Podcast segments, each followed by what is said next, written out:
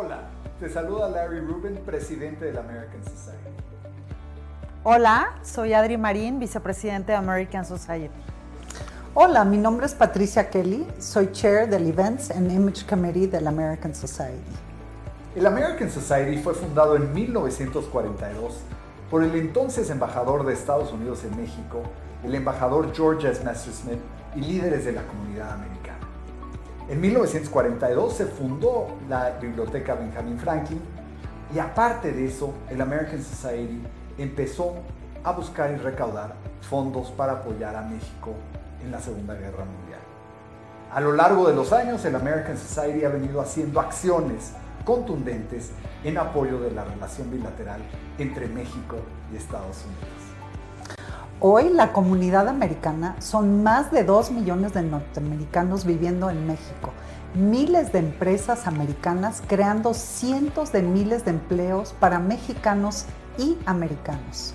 Vale la pena mencionar que México alberga a la comunidad norteamericana más grande del mundo y les comento orgullosamente que somos un espacio plural que promueve la diversidad, la inclusión y el conocimiento.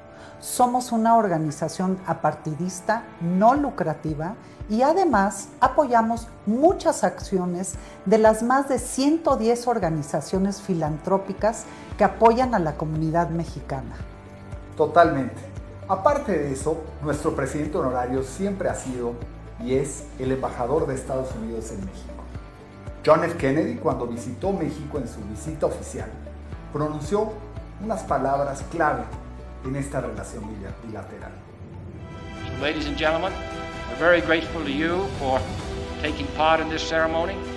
I want you to know that uh, you are part of us and we part of you, and I appreciate this opportunity to reaffirm the solidarity which binds all of us together, particularly at this time of year. Como dijo John F. Kennedy, ante the American Society, porque tú formas parte de nosotros y nosotros parte de ti. Qué bueno que nos acompañas hoy. De verdad esperamos que disfrutes mucho lo que vas a ver a continuación. Este evento fue llevado gracias al esfuerzo de nuestro staff, de nuestros colaboradores y de nuestros aliados. Como sabes, en los últimos meses en este entorno eh, eh, virtual, digital, nos hemos esforzado por llevarte contenidos relevantes, interesantes, diversos y que aporten en tu día a día. Hoy agradecemos muy especialmente a nuestros aliados. Constellation Brands, Dow, 3M, EY, PwC, La Moderna, Standard Poor's, Bristol Myers Squibb, American Express, Axalta y Honeywell. Los invitamos a formar parte de esta gran familia y les reiteramos que en la American Society todas las nacionalidades son bienvenidas. Welcome. Bienvenido. Become a member.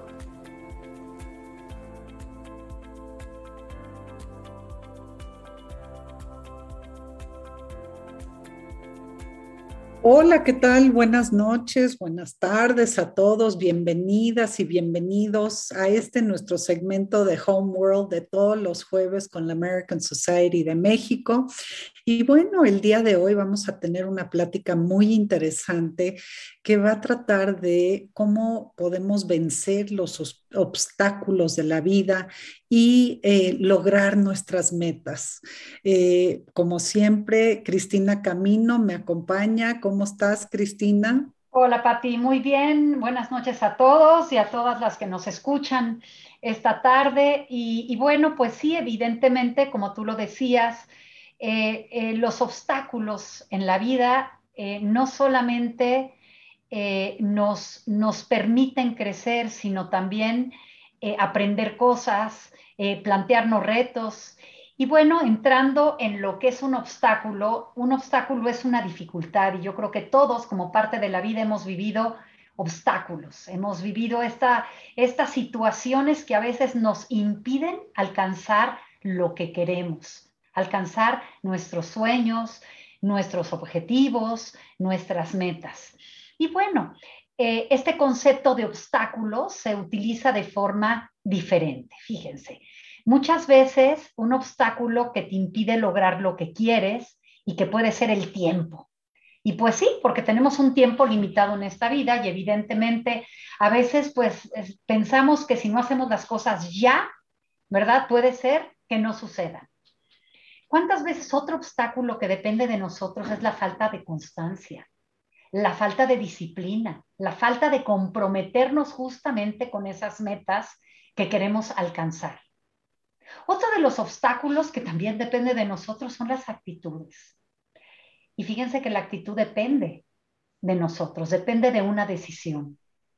¿Quiero pensar de manera optimista o quiero pensar de manera pesimista? ¿Quiero ver todo lo malo o quiero ver las posibilidades? Otro de los obstáculos son aferrarnos a nuestras ideas que ya no nos funcionan. A veces nos, nos aferramos a ideas que, que nos damos cuenta que ya no tienen ni siquiera un sentido en este momento.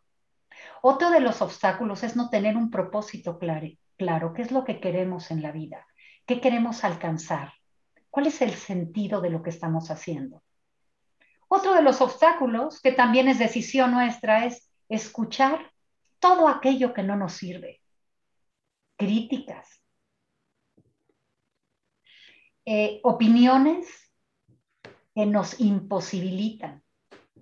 Y bueno, y podemos encontrar otra, una serie de obstáculos que seguiremos platicando esta vez, ya no me quiero detener más, pero que vamos justamente a hablar como, como lo decía Patti, como los obstáculos a veces nos impiden llegar a nuestros objetivos, pero que sí tenemos recursos para justamente enfrentar estos obstáculos. Así es, Cristina. Y como bien lo dices, todas las personas se enfrentan a múltiples obstáculos en su vida, eh, en su vida cotidiana. Eh, muchos de ellos pues pueden ser obstáculos menores y se pueden superar con mucha facilidad. Incluso eh, si no pueden evitarse esos obstáculos, pues no tienen consecuencias graves. Otros obstáculos en cambio, pueden causar contrariedades muy serias. Y bueno, a mí me gustaría tocar en esos obstáculos que también eh, te impiden cumplir con tus objetivos como emprendedor, por ejemplo. El tener, siempre lo hemos mencionado en, nuestros webinars, eh, Cristina, pero el temor, el miedo, el miedo paraliza. Entonces, este, pues normalmente hay que, hay que trabajar los miedos todos los días. Este, luego, esta búsqueda de la perfección. Yo creo que también muchos caemos en esa tendencia de buscar la perfección y, y eso a veces no nos permite realizar el, trabajo o el proyecto que quisiéramos poner sobre la mesa porque en nuestra mente pues no ha llegado a ese nivel de perfección. Pues en vez de aventarte y hacerlo, te quedas ahí detenido. Este, y bueno, pues el tiempo nunca es el tiempo perfecto, pero como dicen en la vida, pues el timing sí es clave pero tú también tienes que hacer que, que, llegue ese timing en la vida, ¿no? Y por supuesto que si nos llenamos de pensamientos de fracaso, pues lo más seguro es que vamos a fracasar porque pues estamos hechos de energías y, la gente también lo percibe. Entonces siempre hay que tratar de ver las cosas y, proyectarlas con un ánimo positivo y convencidos, ¿no? De nuestro proyecto.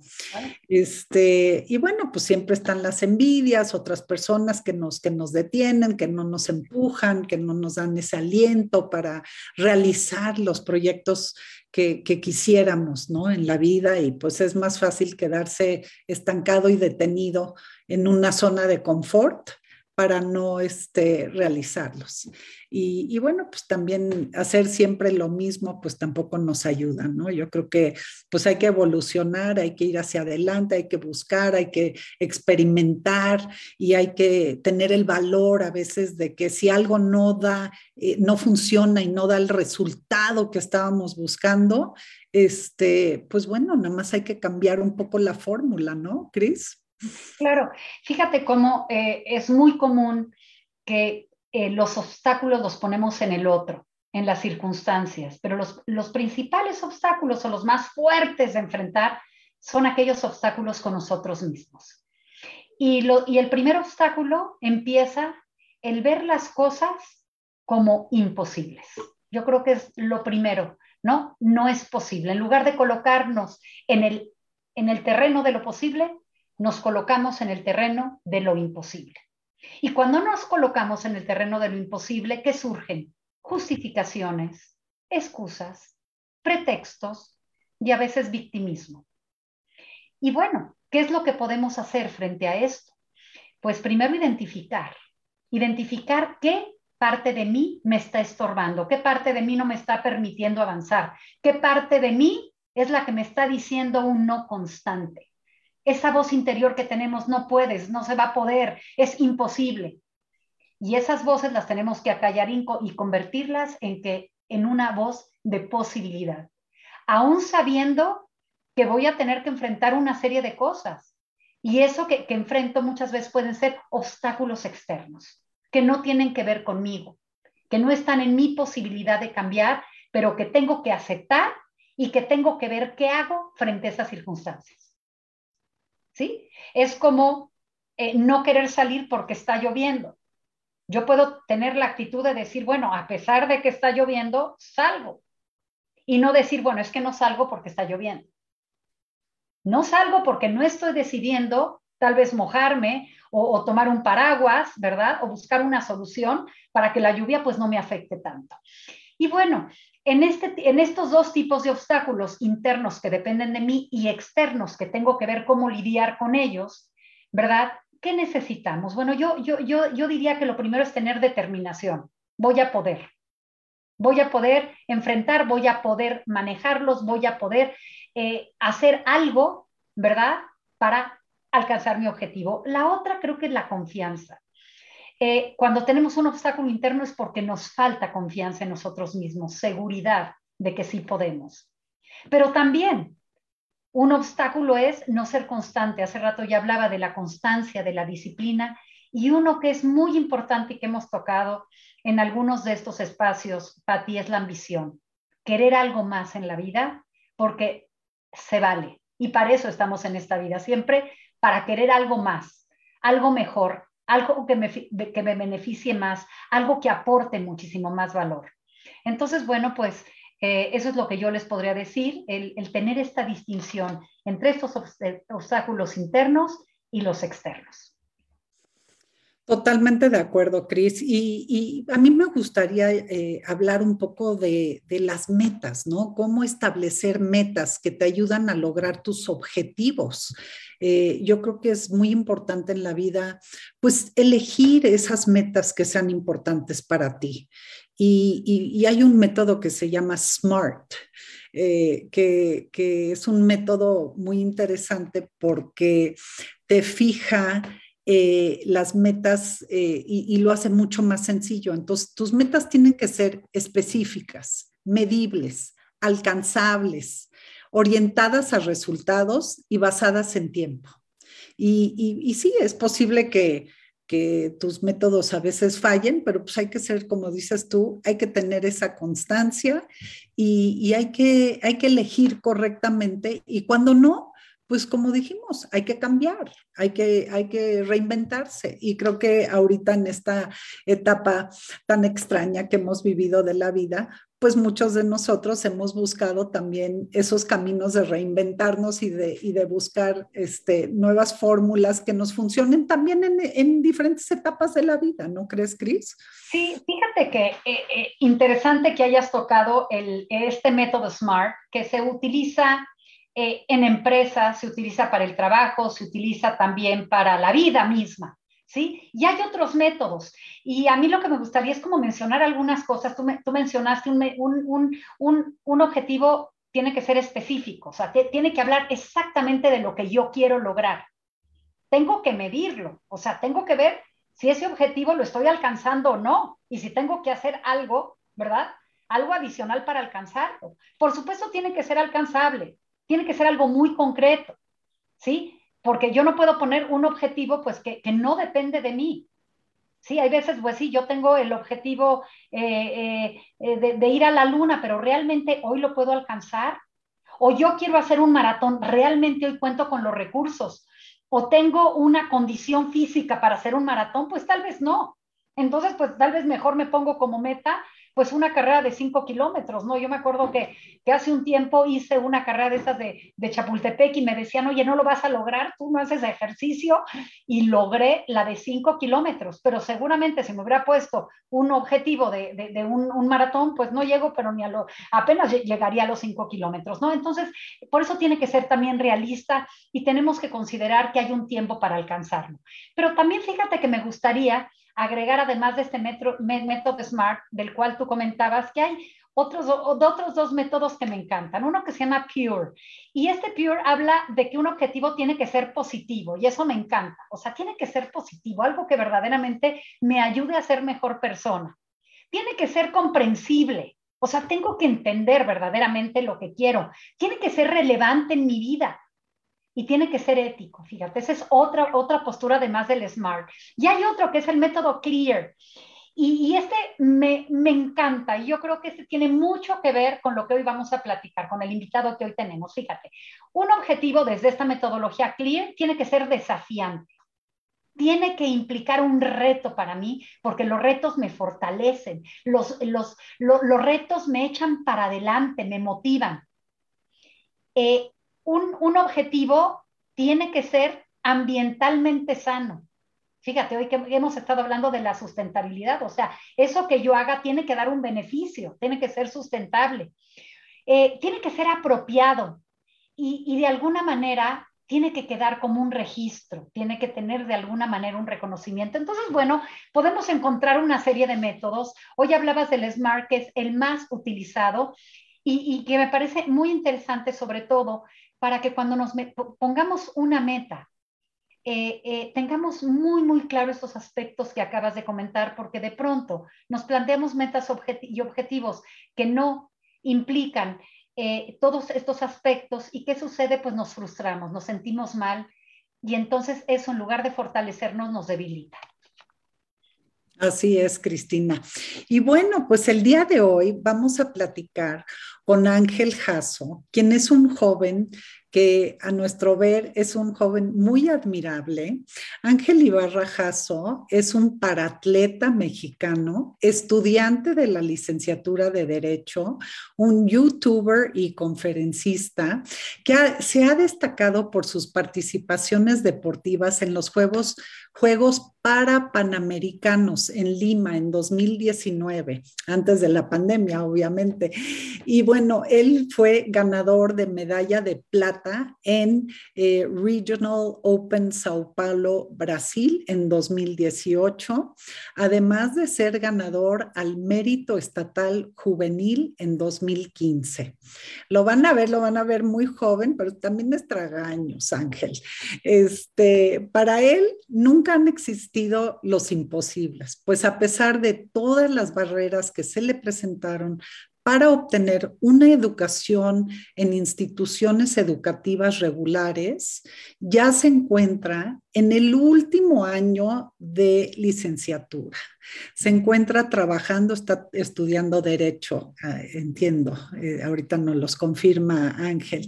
Se encuentra trabajando por el respeto a los derechos para las personas con discapacidad y es creador del proyecto Trabaja Incluyente que actualmente se encuentra en desarrollo en el estado de Michoacán. Y bueno, él es un jugador de un deporte que se llama bocha, y ahorita les explico, pero primero y antes que nada, pues darte la bienvenida, Ángel. Estamos muy, muy complacidas y muy emocionadas de que nos acompañes el día de hoy. Bueno, pues bienvenido y me encanta tenerte en este espacio, porque pocas oportunidades a veces, porque o, no conocemos a nadie o, no, o no nos hemos adentrado en este tema, Ángel, eh, pues no hacemos estas entrevistas que implican abordar temas que, bueno, tú ya nos platicarás, que, son desconocidos para nosotros. Entonces yo te doy la bienvenida, gracias por aceptar nuestra, nuestra eh, invitación. Y bueno, pues yo creo que algunos temas que, son importantes tocar, que han estado relacionados con los que hemos hablado hoy, es la superación personal y confianza. Yo ya hablaba de la importancia de, de tener esa hambre de superarte, esa hambre de hacer algo más eh, luego también el cómo mejorar las habilidades físicas.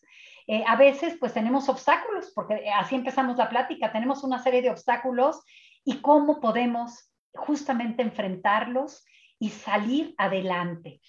Eh, luego también el que, el que nos puedas platicar acerca de, de cómo entrenas tu cuerpo, qué tienes que hacer, cómo, cómo mirar a tu cuerpo cuando eh, eh, pues tienes una serie de restricciones y necesitas hacer algo adicional con disciplina, con constancia. Y bueno, eh, por otro lado, la, la, socialización. Fíjate, el hecho de que tú estés hoy con nosotros y que nos puedas compartir, pues es fundamental.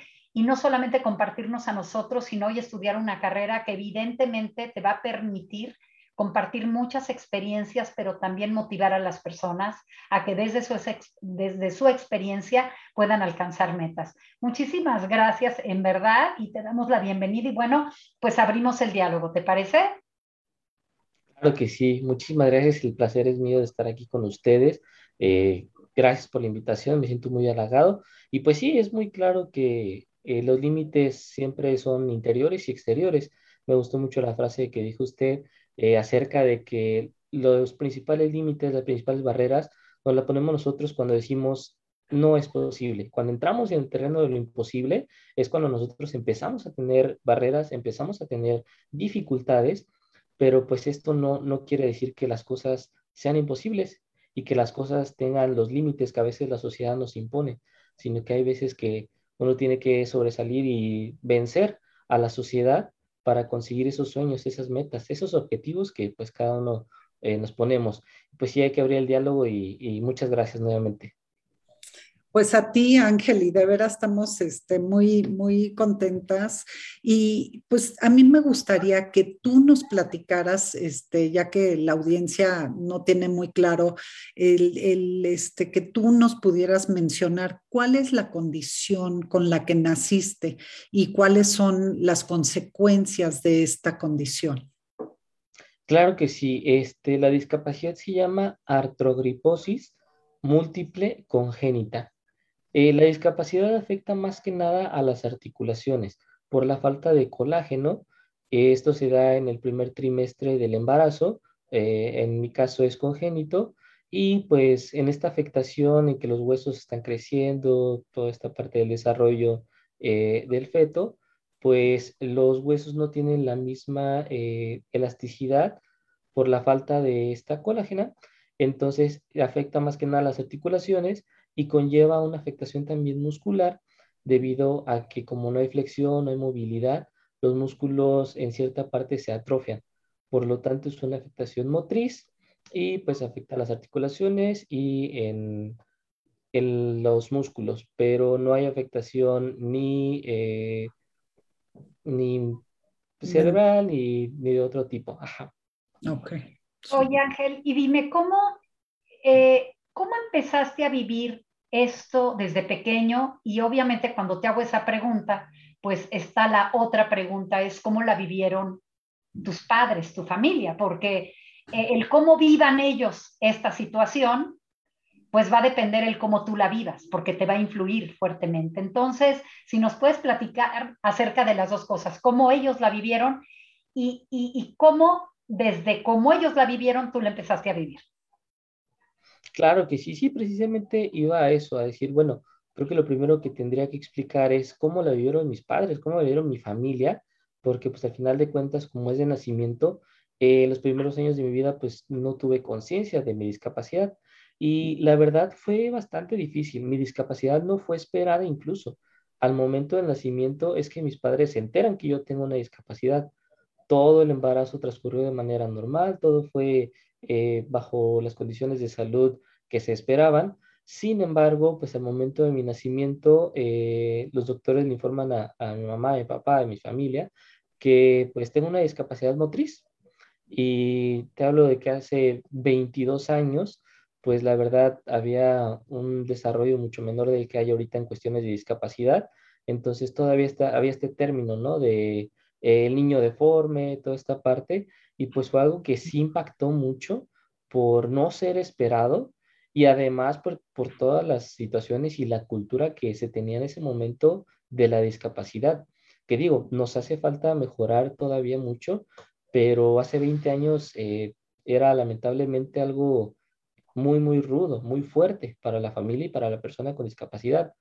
Y pues desde ese momento empezaron las críticas, este, las cuestiones religiosas, ¿no? Que se decían que si la persona nacía con alguna discapacidad era por alguna situación mala, todo esto que conlleva pues a la discriminación, a una discriminación que pues fue bastante fuerte por todas las personas, o bueno, algunas personas que rodeaban a mi familia, ya que eh, no se sabe cómo manejar esta situación normalmente. Sin embargo, la verdad, eso se lo tengo que reconocer mucho a mi familia, se, se interpusieron en todo esto. Simplemente eh, las palabras no importaron más que las acciones que se debían hacer para preocuparse por mi crecimiento y por mi desarrollo ante la sociedad, porque al final de cuentas, este, de estar en el hospital y que no me dieran ni siquiera 24 horas de vida, allá pasar, salir del hospital, de una incubadora, de ahora sí, estarme disputando entre la vida y la muerte y salir adelante y ahora estar ya incluido, o bueno, tratar de incluirme en la sociedad, pues ya era un avance. Entonces, esa parte de nunca dejar de luchar, de la fortaleza de mis padres, de mis hermanos, de mi familia, de todo, todos ellos, tuvo mucho que ver en mí, porque yo recuerdo muy bien que aproximadamente a mis cuatro o cinco años yo no tenía conciencia de que yo tenía una discapacidad. Para mí, pues yo era simplemente un niño que le gustaba jugar igual que a otros, que le gustaba comer algunas cosas, que no le gustaban las verduras como a la mayoría de los niños, o sea, algo muy, muy normal, que realmente no, no tenía yo ese, ese concepto de la diferencia. Y siendo sinceros, muchos de mis compañeros tampoco lo tenían, porque yo eh, para entrar a una escuela regular tuve muchas este, trabas, pero ya estando dentro, pues la verdad, eh, los compañeros me tomaban como, como un niño más, como un compañero más, y todo eso me fue llevando a más adelante tener pues un pensamiento crítico, decir, bueno, soy diferente, pero ¿por qué no me puedo incluir en la sociedad? ¿Por qué no puedo tener yo esta oportunidad para estar dentro y para también aportar y no solo recibir? Totalmente, qué, qué, qué, bonita historia, este, Ángel, y, y, como, como bien lo dices, pues los niños viven en esa inocencia y no nacen con, con esos conceptos de discriminación y de, ¿no? y de juzgar. Este, yo creo que eso es más aprendido por el entorno, pero qué bueno que tu experiencia de pequeñito pues fue, fue positiva. Y bueno, me voy a echar un brinco a, algo que mencionamos en tu, en tu introducción, que es que eres un gran jugador de un deporte que se llama bocha. Y, este juego, la verdad, te voy a ser honesta, yo no lo había escuchado, mas sin embargo es un juego muy parecido a la petanca. Y yo tengo, bueno, sí he jugado petanca y tengo una hija que, es fan, fan y gran jugadora de petanca. Entonces, este, para los que no conocen, eh, a lo mejor hay gente que no conozca ninguno de los dos, pero bueno, la petanca es un poquito más común y se está poniendo muy de moda aquí en México. Y, bueno, es un, es un juego que yo creo que este, es increíble que, hayas tenido el contacto porque en un principio la bocha estaba pensada para que la jugaran exclusivamente personas con parálisis cerebral, entiendo. Y, pero con los años vieron que las personas con enfermedades motoras o lesiones físicas graves también querían jugar y fue así como surgieron las diferentes categorías. ¿Es correcto, Ángel? Así es, y me da mucho gusto que, que haya investigado acerca del tema. Sí, eh, la bocha o bocia, como se le llama, cualquiera de las dos es, correcto. Sí, es un deporte que actualmente eh, tiene diferentes categorías y que solo una categoría admite personas que no tienen parálisis cerebral, eh, que es, bueno, se denomina BC, que es de, de bocia, bocha, es BC 1, 2, 3 y 4.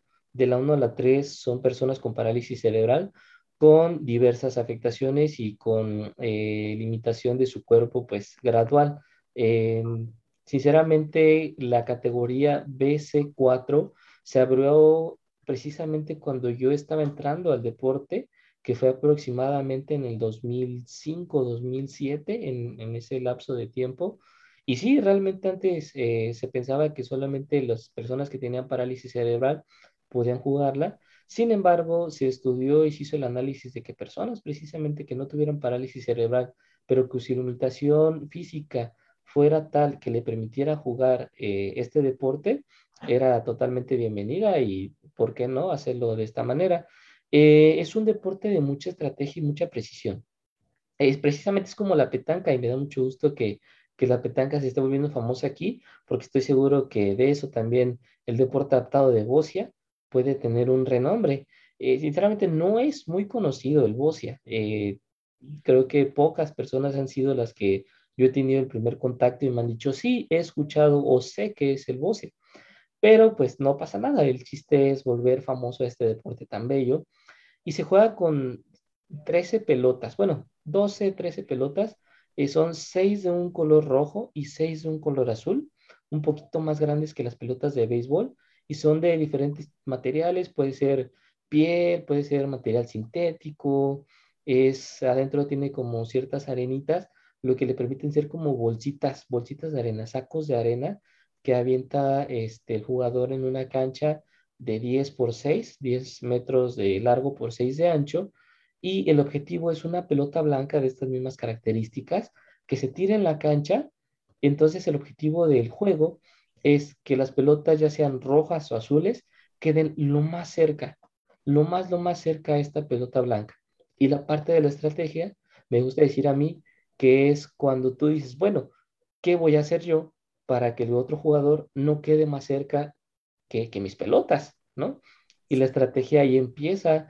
Eh, afortunadamente se pueden pegar, puedes aventar pelotas por arriba, por abajo, como sea, pueden chocar, puedes moverlas, entonces, eso es lo que te permite la estrategia y pues obviamente la habilidad de tener precisión, porque no es, mm, me gustaría decir, como otros deportes que son 30, 40 intentos en un set. No, aquí son solamente tus seis pelotas y se acabó. Entonces sí tienes que tener mucha precisión para hacer un tiro bien, porque cualquier tiro mal, pues es algo que te puede perjudicar.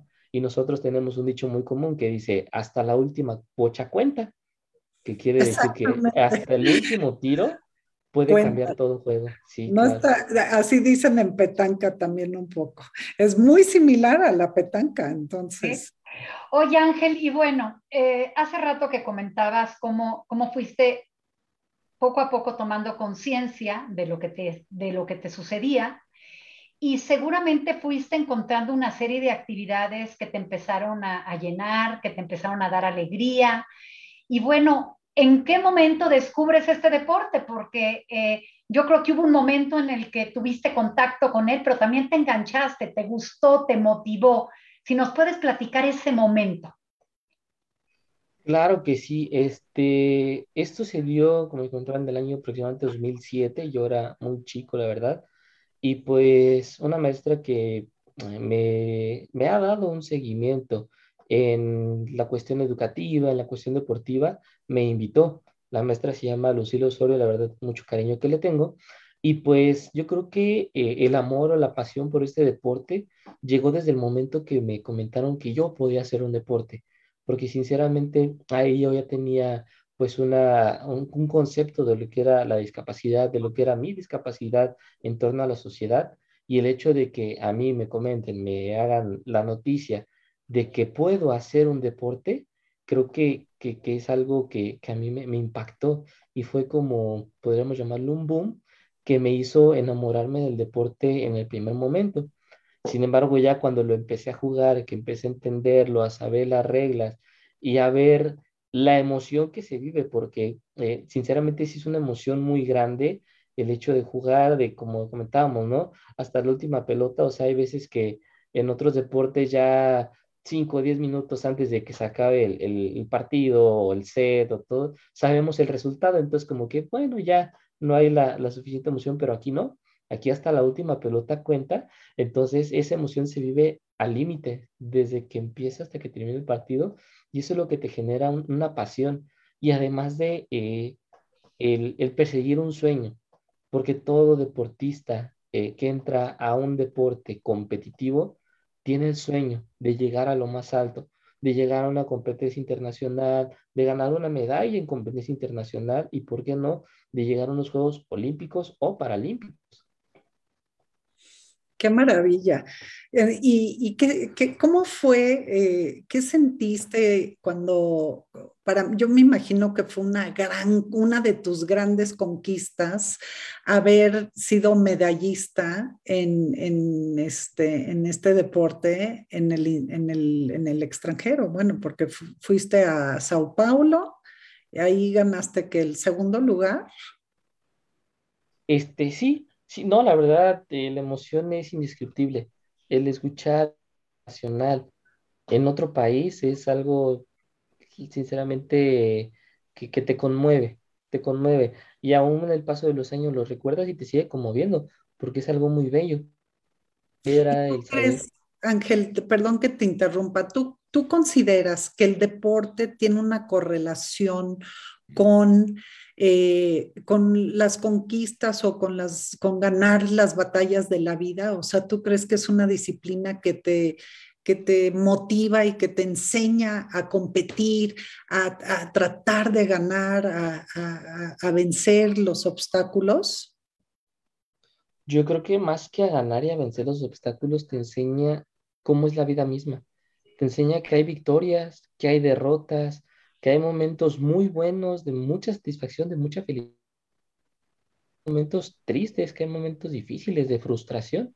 Entonces el deporte es algo muy, a mi parecer, te enseña cómo es la vida y te enseña que hay barreras que también tienes que brincar, porque llega el momento en el que hay veces que un penal, un tiro, un, un movimiento más, eh, en ocasiones es imposible, pero vas entrenando, vas tu cuerpo, vas eh, trabajando por ese objetivo y lo logras. Entonces vences esa barrera que, que, que, te, que tu cuerpo, tus limitaciones o externas te ponen.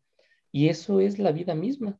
La vida es vencer barreras, la vida es disfrutar de los momentos felices, de las victorias que tenemos, de los logros y también afrontar los momentos de, de, de frustración, los momentos difíciles que a veces tenemos, que todos en la vida hemos tenido problemas, hemos tenido momentos difíciles, tristezas, decepciones, y, te enseña también a enfrentar todo eso y al final decir, bueno, si hay un momento difícil, habrá momentos mejores.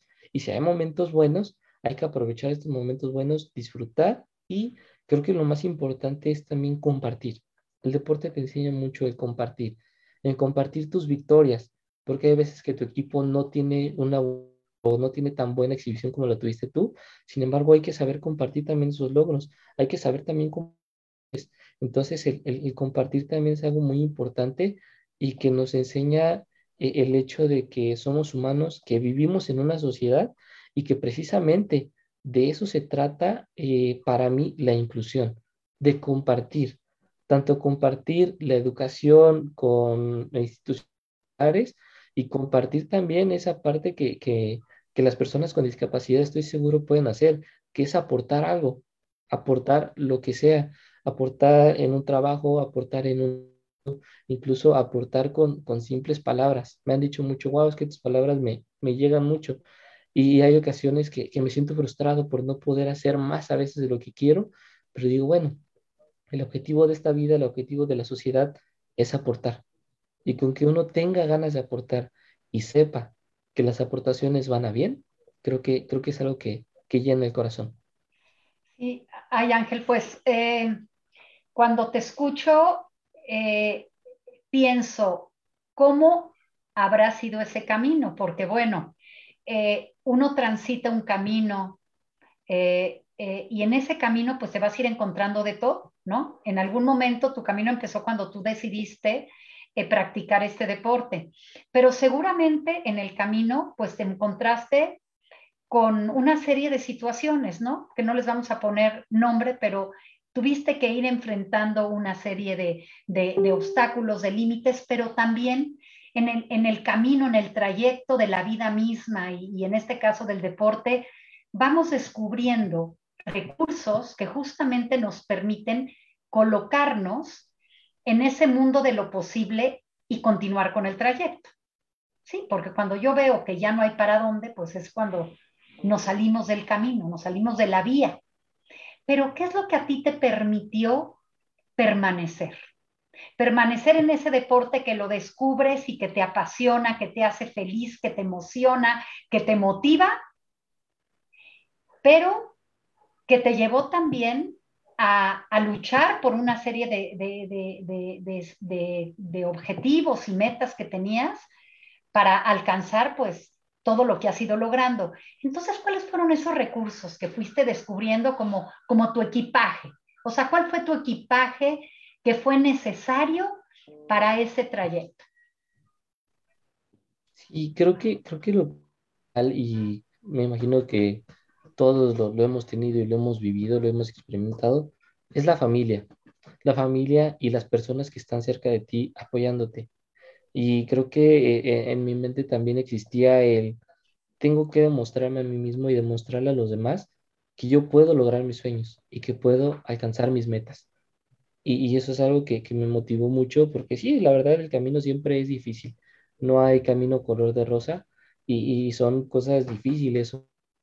Como usted, como, como dice, ¿no? Este, no, no encuentras a veces la salida, no encuentras a veces qué hacer pero precisamente creo que esos recursos de familia, de, la resiliencia, de la fuerza que, uno mismo va creando a lo largo del tiempo, a lo largo de, nuestra vida, es lo que nos permite salir, es lo que nos permite eh, cambiar de camino. La familia, ¿por qué? Pues porque al final de cuentas eh, muchas personas se sienten mal por a veces no poder hacer todo solos. No es así, no tenemos que hacer todo solos siempre necesitamos ayuda de alguien más. Eh, necesitamos que en algunos momentos específicos alguien esté al lado, atrás, eh, eh, moviéndonos, impulsándonos, echándonos el famoso empujoncito, ¿no? Y, en la parte de, nosotros mismos, yo creo que, eso es una, una idea, eso es algo de que, que, siempre debemos de pensar y decir que, que nosotros podemos hacer todo lo que nos propongamos. obviamente el camino nunca es fácil, pero creo que esa es una de las herramientas que a mí me, ayudó mucho también.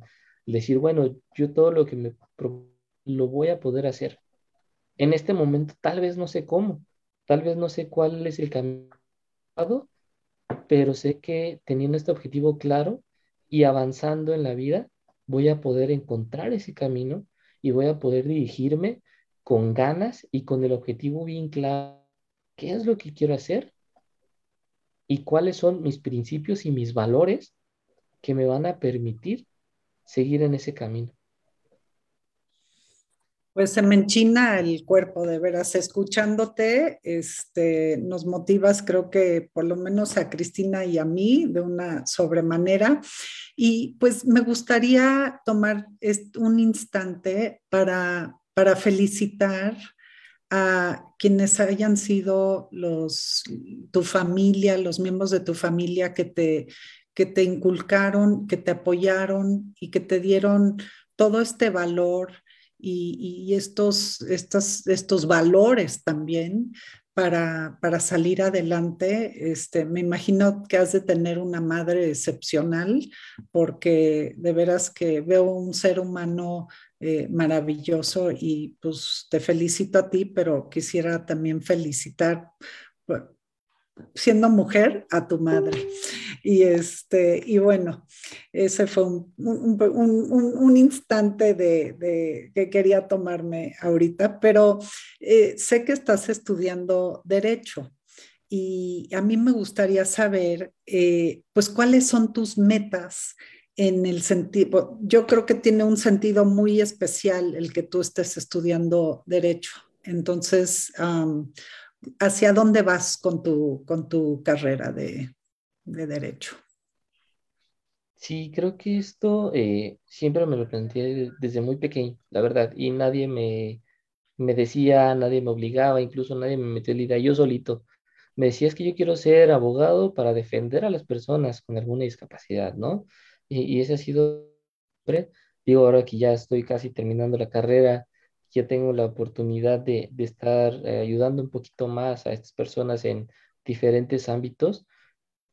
Ese es el objetivo principal por el cual yo entré, por el que las generaciones que vienen no pasen por lo que yo pasé, que, que sea no más sencillo el camino, sino que se presten las herramientas, que existan los recursos, que exista todo lo que, todo lo, más posible para que las personas con discapacidad tengan las oportunidades. Porque yo lo puedo mencionar así, para yo en a una institución educativa regular a, cursar mis estudios, que, que realmente era básico, ¿no? Es un derecho fundamental, es algo muy, muy básico del ser humano. Pelear con gente, era desgastarme, era eh, pues a veces perder tiempo haciendo gestiones y todo, cosas innecesarias, que sinceramente no quiero que alguien más lo pase detrás de mí. ¿Por qué?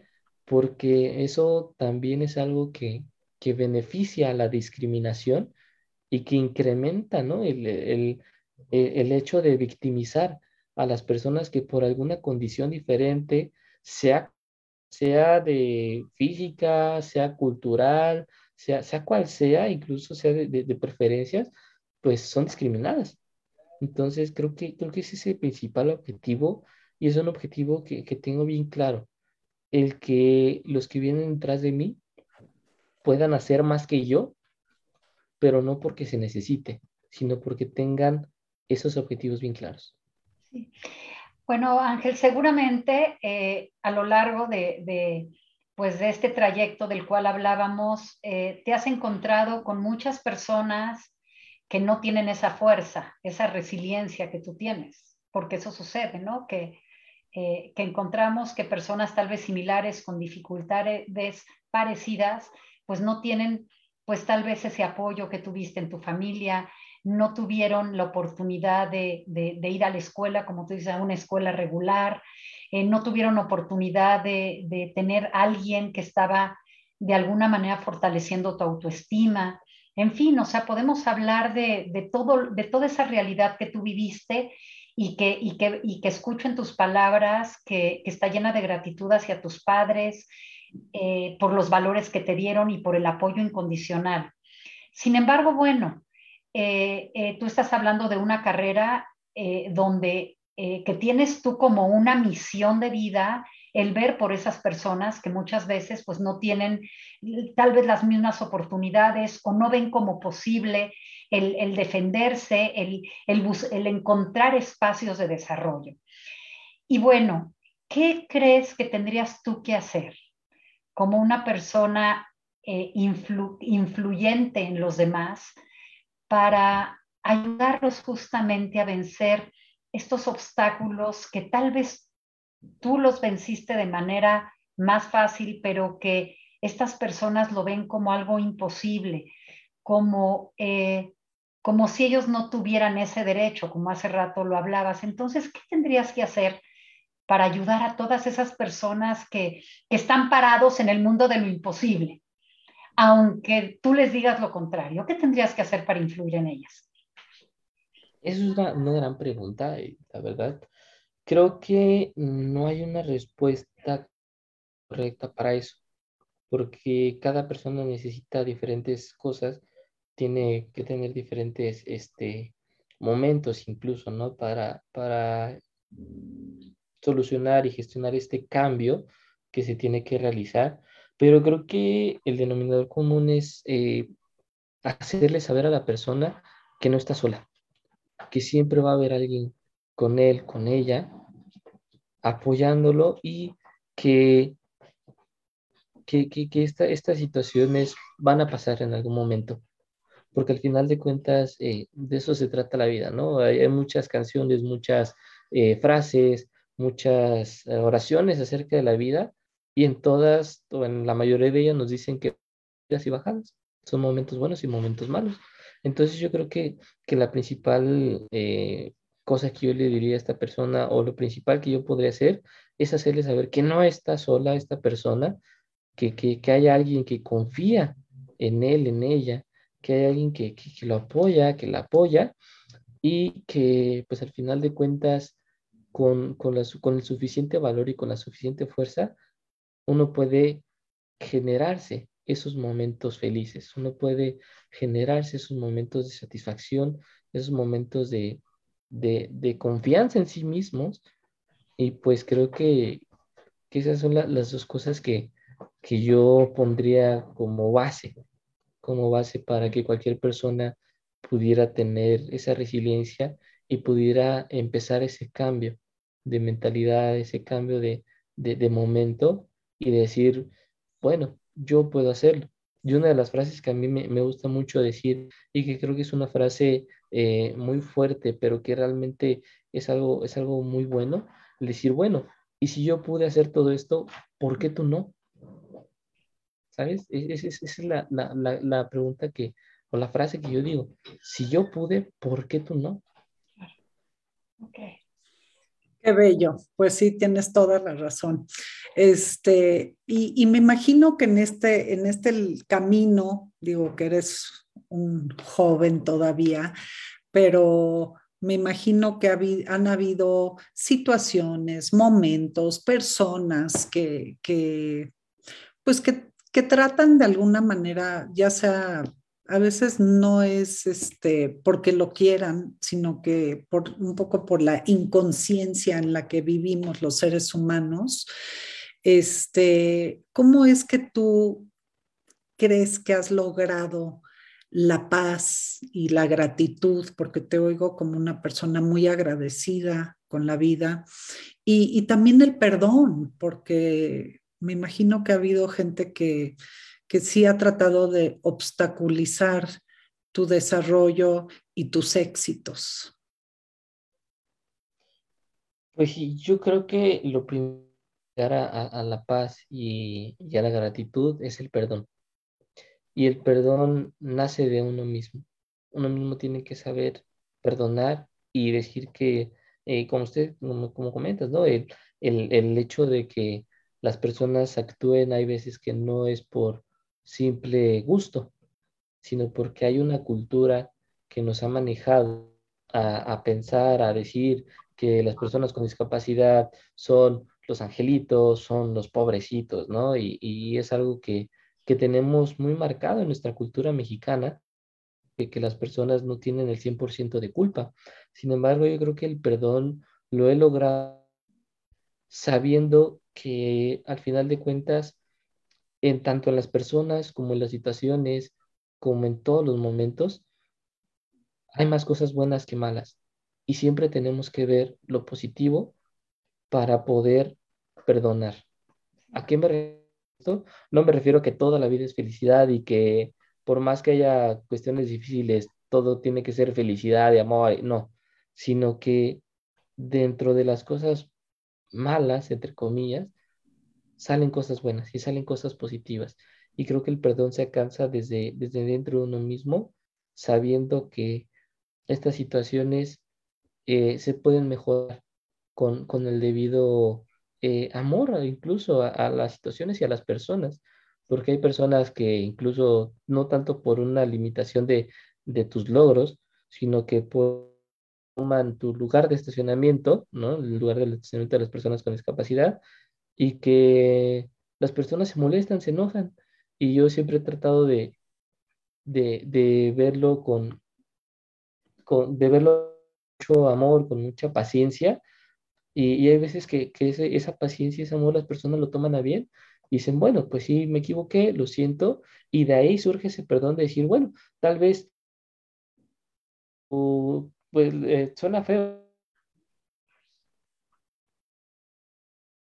este, específicas y así, eh, te, te, llevó a estacionarte aquí, pero yo te perdono y quiero hacer la paz contigo, ¿no? De, decir, bueno, vamos a, construir algo nuevo, vamos a, reconstruir este concepto de la cultura y la discapacidad, a reconstruir las relaciones y, la gratitud de, viene sola. La gratitud con estas dos cosas, con el perdón y con tener paz en uno mismo y tratar de generar la paz, viene, viene sola, viene por, por añadidura. Sí, a mí me gustaría agregar, Ángel, que a este perdón, si le ponemos eh, la empatía y la comprensión, eh, ese perdón llega de manera diferente. Empatía porque, bueno, hay personas que tienen una serie de prejuicios, ¿no? Aprendidos, que, que, son incapaces de ver el valor de la persona en otras cosas y no en un físico. Y, por otro lado, comprenderlas, ¿no? Y cuando comprendemos con empatía, cuando nos damos cuenta que, que son los obstáculos de la propia persona que le impiden ver el valor de otra, pues entonces, como tú dices, emerge la gratitud, emerge la generosidad y emergen otros valores maravillosos que, que, finalmente son los que te vinculan a los demás, ¿no? Y que a mí me parece esto muy lindo.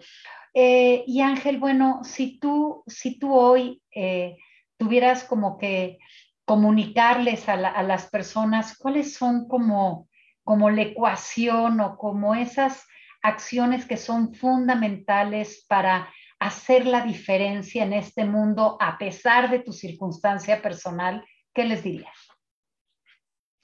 Es una gran pregunta también. Este,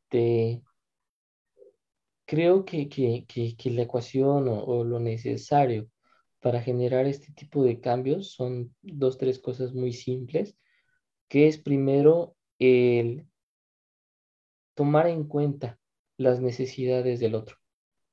El saber que las necesidades del otro también pueden eh, ayudar a, alguien más. ¿A, qué me refiero? A que si yo resuelvo o puedo tener la oportunidad de resolver la necesidad de alguien más, esta persona también puede aportar algo más, algo que tal vez yo no puedo. Otra de las cuestiones creo que es el siempre pensar en mejorar las cosas, porque nada es perfecto, pero todo es perfectible. Entonces, el hecho de querer hacer mejor las cosas, el llevar a un mejor rumbo las cosas, creo que también tiene que ver mucho en esta clave de, de generar un cambio en la sociedad, de generar algo positivo y creo que una, una más precisamente e, es esta cuestión de, de, de, la empatía hacia los demás.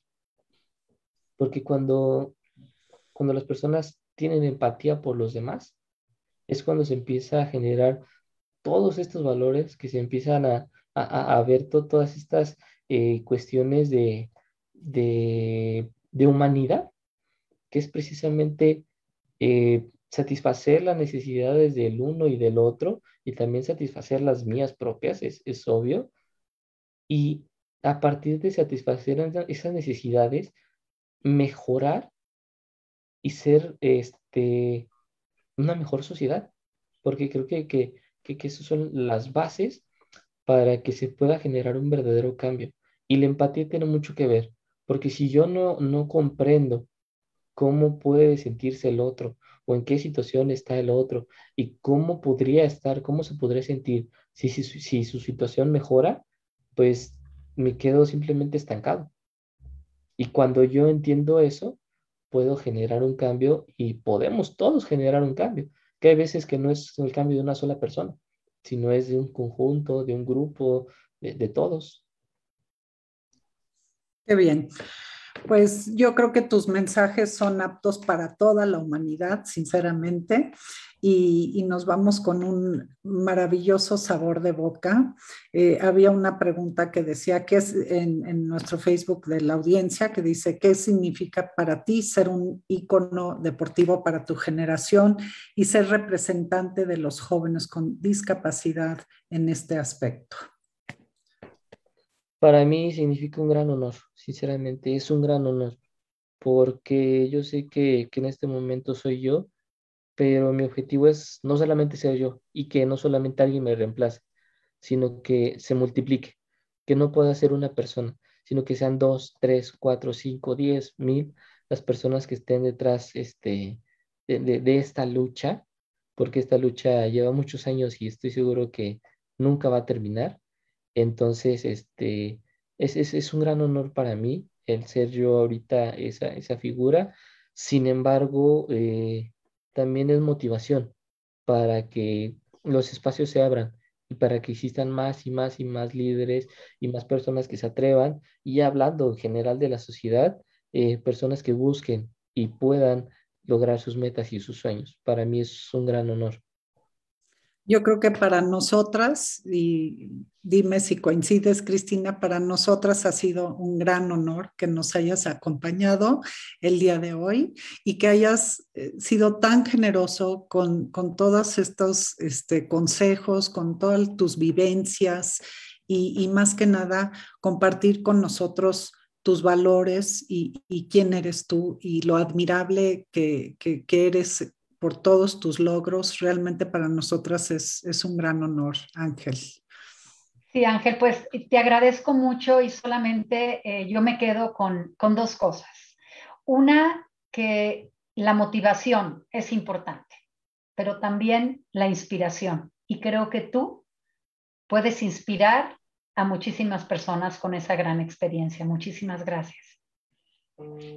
No, sinceramente gracias a ustedes por, por la invitación y, me quiero quedar con una última frase este, de una persona muy importante en el periodismo eh, paralímpico aquí de, de, México, y es que si nosotros, bueno, en general, la sociedad nos quita ese cartel grandote, grandote que tenemos de la palabra discapacidad, podemos ver todo lo maravilloso que hay detrás.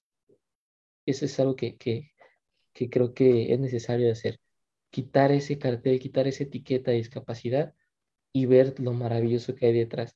Y bueno, invitar a toda la audiencia a que me sigan en mis redes sociales. Me encuentran en Facebook como Ángel Ibarrajazo y en mi canal de YouTube como Súbete a mi silla. Pues nos encanta y creo que eh, has recibido muchas felicitaciones en, las redes y en el Facebook para las personas, de nuestra audiencia. Muchísimas gracias, Ángel. Muchas gracias a la audiencia. Cristina, como siempre, eh, a todo el equipo del American Society. Y Nemi, si me apoyas con la fotografía, quiero cerrar el, segmento con una linda fotografía que, a mí me, me llegó al corazón y este, a ver si la puedes subir, Nemi. Gracias. Y quiero cerrar con esta reflexión que es, cree que tus sueños son posibles, cree en ti y que lo lograrás si te lo propones. Muchísimas gracias y buenas noches a todos.